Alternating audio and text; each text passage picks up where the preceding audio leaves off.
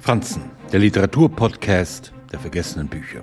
Als Bleu comme l'enfer, Blau wie die Hölle, 1982 in Frankreich erschien, waren sich die Kritiker schnell einig, dass da ein Autor das Lebensgefühl der jungen Generation einfing.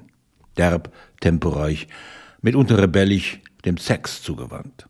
Da war Betty Blue, der Roman, der ihn berühmt machen sollte, noch gar nicht erschienen. Gian war Kult zu der Zeit, der amerikanisierte Franzose.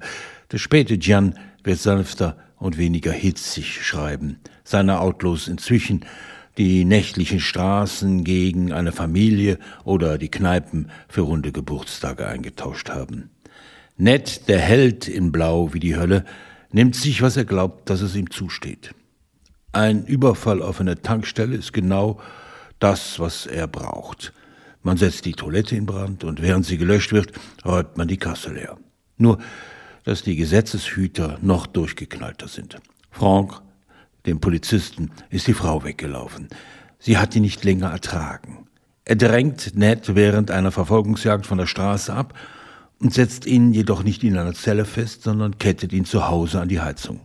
Es gibt schließlich Wichtigeres zu erledigen. Die verschmähte Liebe macht Frank krank, fixiert ihn auf nichts anderes. Dass Ned ausgerechnet im Verlauf des Romans mit seiner Frau flüchtet, entfesselt Gians Liebe zum amerikanischen Kino.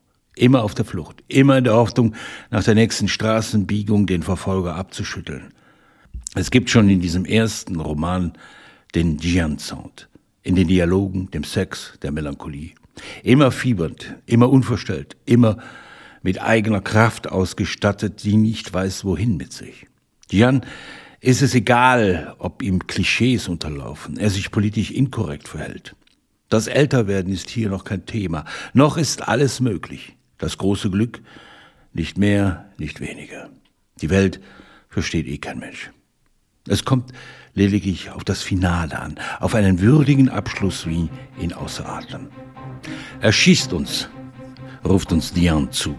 Wir werden nie so wie ihr sein.